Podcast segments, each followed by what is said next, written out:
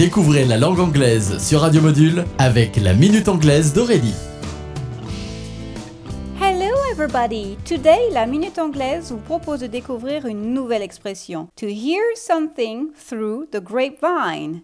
Mot à mot, to hear something, entendre quelque chose, through the grapevine, à travers la vigne. Les amateurs de rock des années 60-70 ont sans doute déjà entendu cette expression. I heard it through the grapevine un titre célèbre des Creedence. Cette expression anglaise nous vient des États-Unis où les premiers systèmes de télégraphe étaient surnommés The Grapevine Telegraph car les câbles étaient souvent emmêlés, d'où le surnom de la vigne. Pendant la guerre de sécession aux États-Unis, le système de télégraphe était utilisé pour communiquer de fausses informations ainsi que de vraies actualités sur l'avancée des batailles, ce qui faisait dire que tout ce qu'on entendait sur la vigne n'était pas forcément fiable. Le sens actuel de cette expression to hear something through the grapevine signifie donc entendre ou apprendre quelque chose de manière non officielle, c'est-à-dire souvent par les rumeurs qui courent. Exemple I heard it through the grapevine that she was looking for work. J'ai entendu dire qu'elle cherchait du travail.